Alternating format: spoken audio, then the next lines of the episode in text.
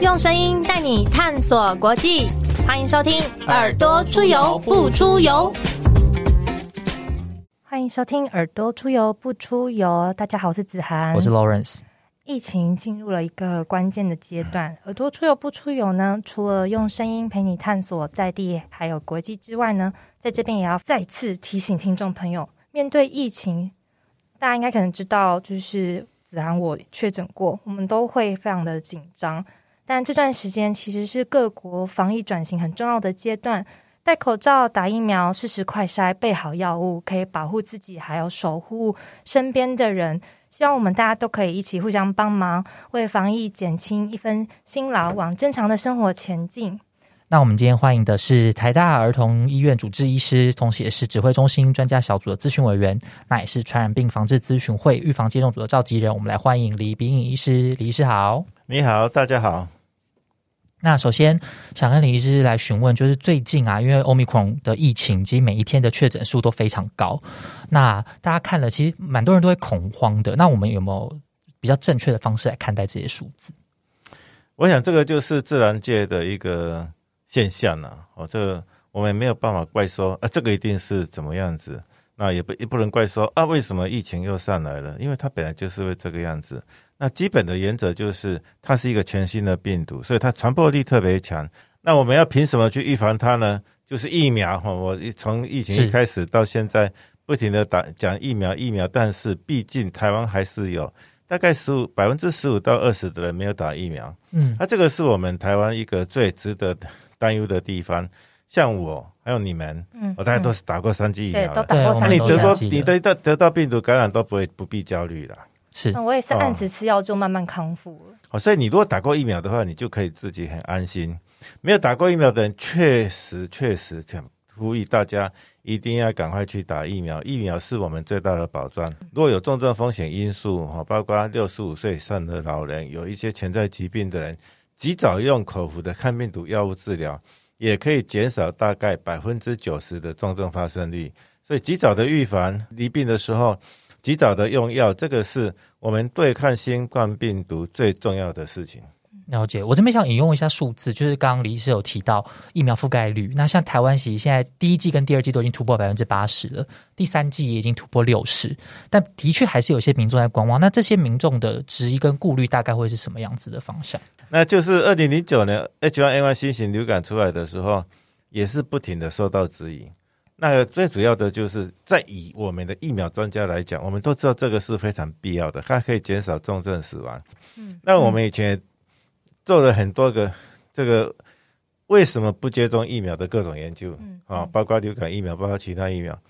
最重要最重要都都是安担心安全性。是啊，为什么会担心安全性？就是因为有一些媒体的错误报道。啊，比如说最近你看媒体，你还是会有看到说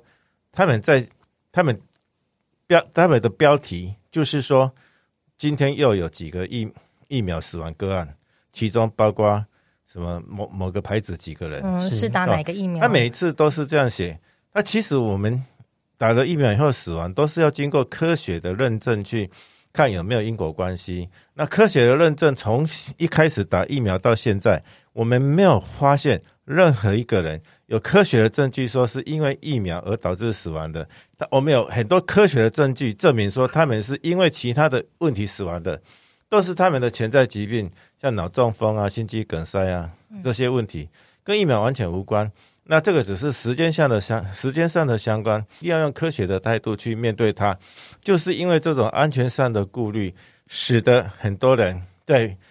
被。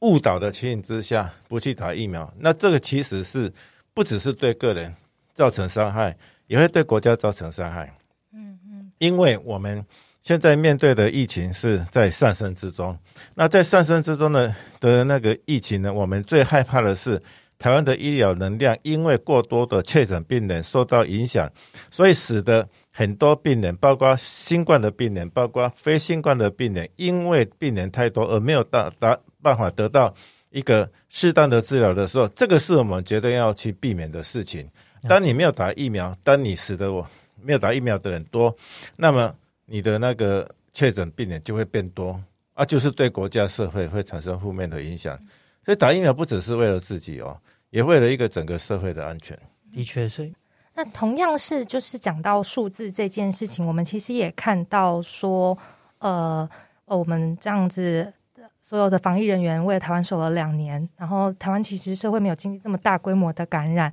我们怎么借鉴国外的一些防疫经验？那很多的媒体就会用国外的一些数字，然后来跟台湾。呃，做比较，而且有时候可能会用比较短期的数字来做比较。那我们怎么去看说这些防疫排名的数字啦，或者是短期比较的数字？嗯，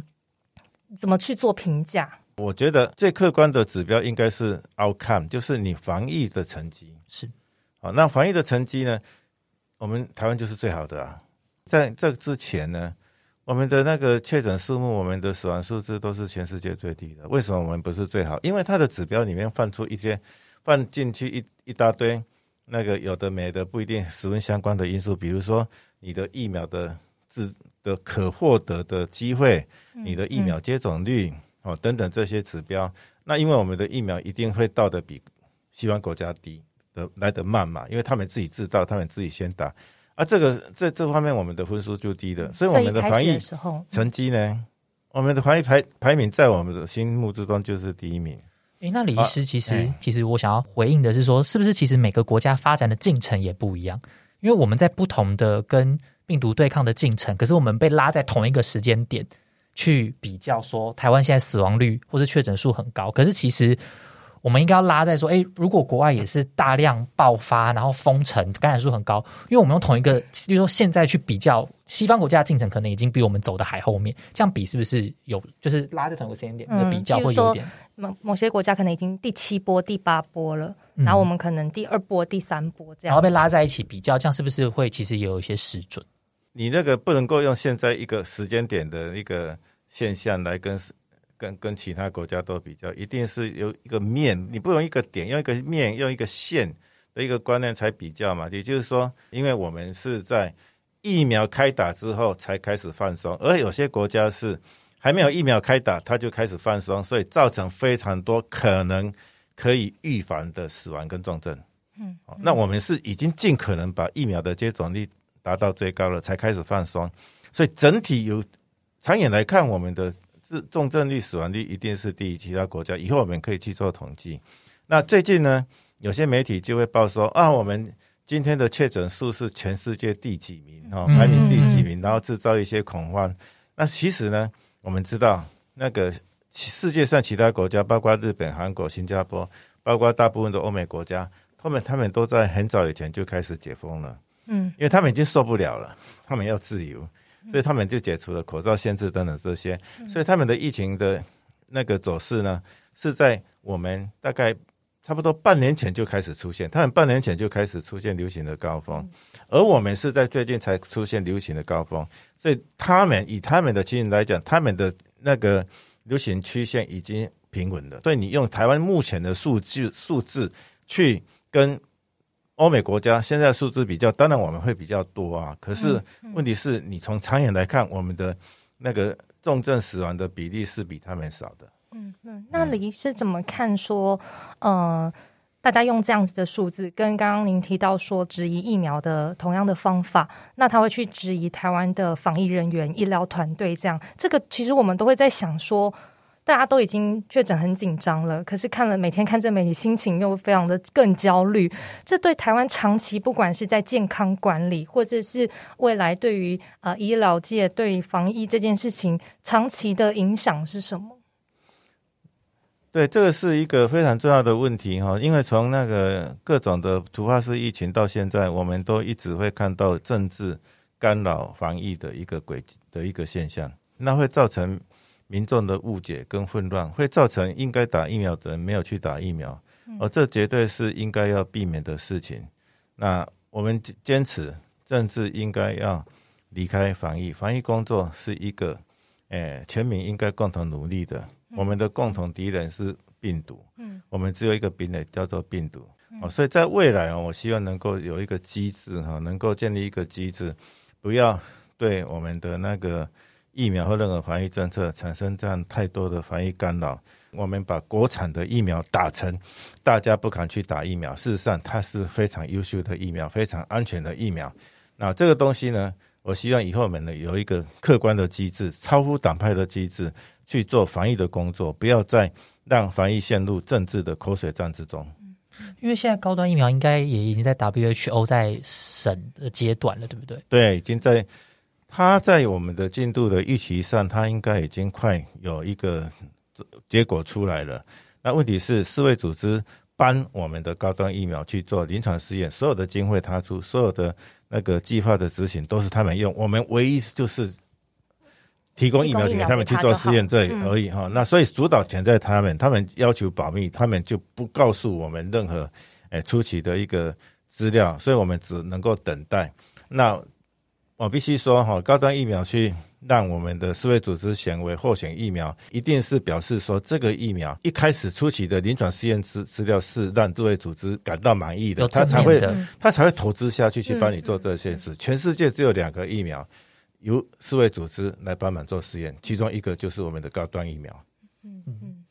那这边也会很想要问李医师说，其实蛮多呃家长会担心小朋友确诊，或者是担心这个小朋友接种啊疫苗之后带来的副作用。那呃，因为李医师也是儿童医院的主治医生，怎么看待家长的这样的担心？是不是以前其实也是有这种担心？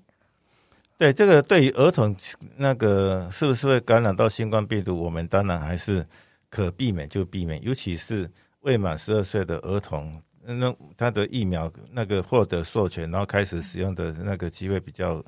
短，而且有些人就是没有去打疫苗哈，所以这段期间呢，这个儿童还是要尽量避免得到新冠病毒感染。不过从另外一份来看，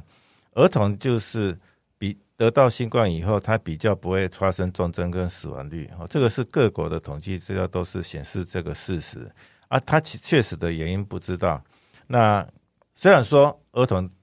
离病大部分都是轻微的，但是总是有万分之一或万万分之一不到的机会，它会有重症死亡。嗯，还所以我们还是会看到有一些重症死亡的病在儿童病例出现嘛。哈，那呃，儿童得到感染的时候就不要惊慌，因为他点大部分都是轻症。那万一要注意的是，如果万一他没有出现重症的病症的时候，要赶快就医治疗。那最重要的就是小孩子如果不发烧的时候，呼吸急促、呼吸困难。然后意识不清，然后呃小便减少有脱水的现象，那时候就要赶快送医治疗。那至于儿童接种疫苗，很多人就也是会有一个错觉，他认为说儿童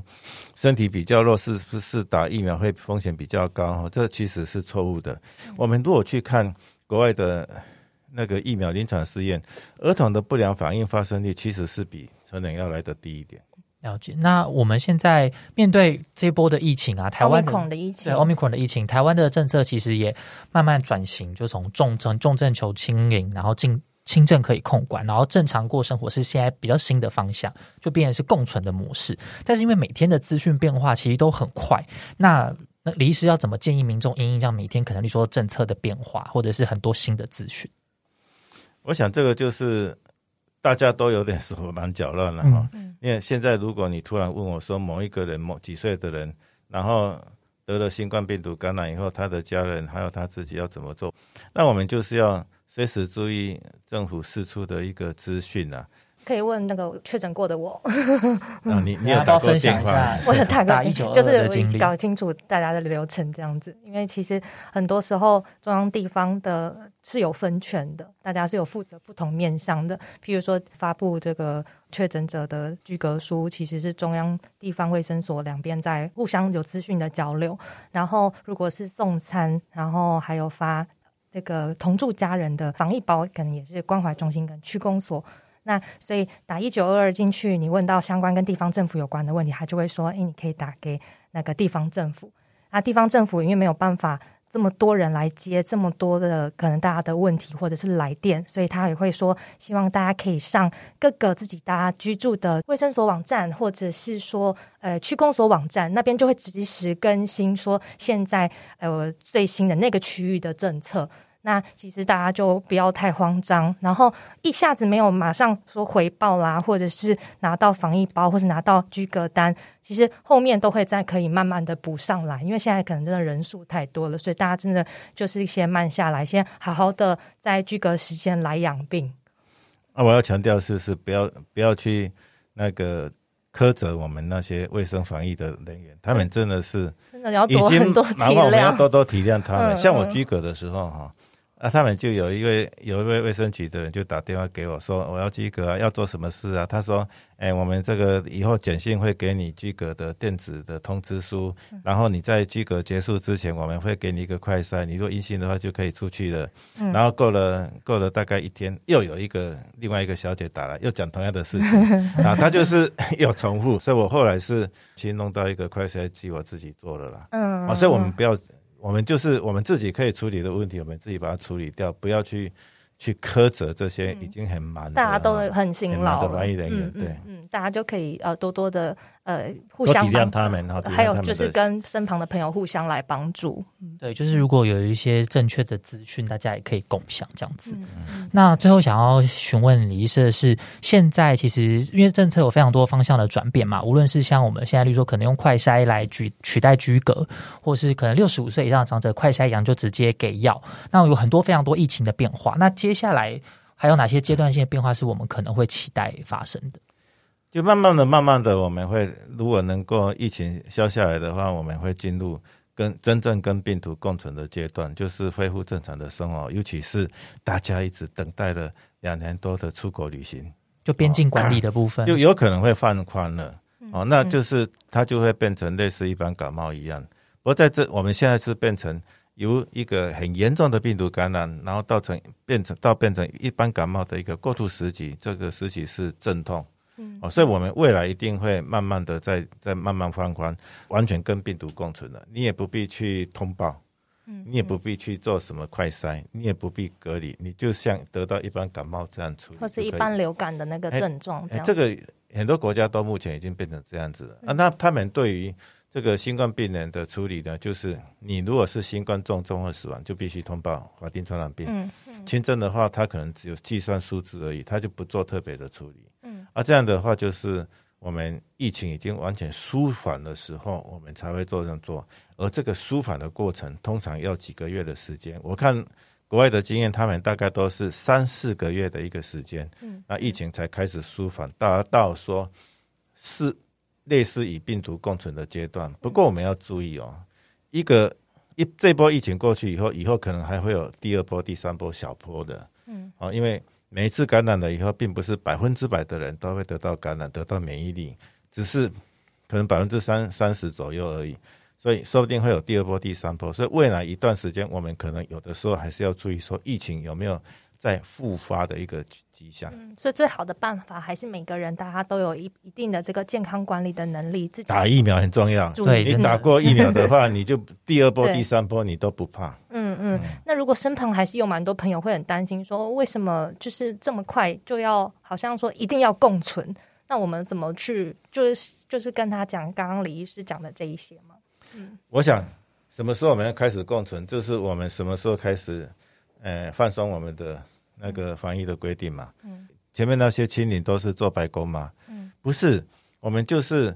用清零这个政策来争取时间，让我们的疫苗接种疫苗接种率提高。同时在让疫苗接种率上升。你要清零啊，那那段时间我们就慢慢的全体那人民的疫苗接种率两剂的话超过百分之八十的，然后已经碰到一个瓶颈。有段时间你知道说这疫苗门诊都门可罗雀哈，大家不不打疫苗就不去打，在这个时机点，我们就必须要放弃清零了。好，因为你再继续下去的时候，你会赶不上国际的趋势，然后你的经济会持续受到损害，然后就变成说。你清零的那个成本太高，你得到的效益很低，反而是跟世全世界脱节。所以在那个时间点，我们就必须要慢慢解除我们防疫的规定。这就是我们指挥中心从一开始到现在所做的一个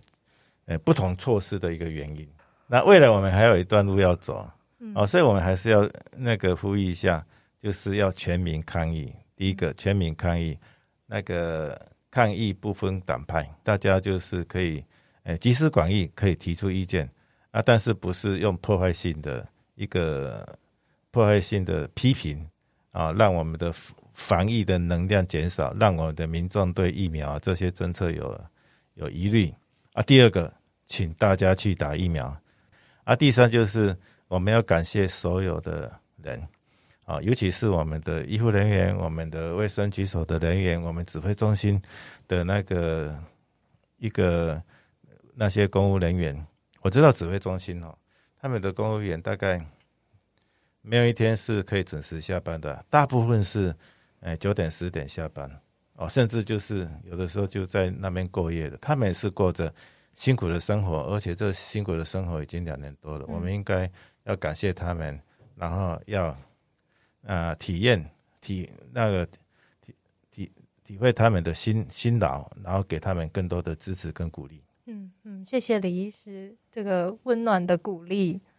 那也非常谢谢李医师今天跟我们大家的分享。呃，最后我们耳朵出游不出游，也在这边跟听众朋友们提醒一下，就是呃，我们的 YouTube 频道最近呢，其实也蛮多，就是立法院的委员呐，或者是议会的议员这样子的党公职们，他们其实都有确诊。那我们有一系列同心防疫、一起抗疫的影片，希望说可以跟大家分享在确诊的时候，或者是各式各样经历的一些。呃不如说，家庭也是也一起团结、团结防疫的心情跟经验，希望说可以陪伴大家面对疫情。其中也有我的分享，呃，希望我们一起用更健康的态度，然后少一点恐慌，少一点谩骂，多一点体谅，一起战胜这个病毒的这个过渡时期。那希望我们可以一起同心防疫，一起挺过。今天非常谢谢李冰医师来到我们的节目，跟我们做这么多的分享。谢谢李医师，不客气，拜拜。谢谢李医师，我们下次再见，拜拜。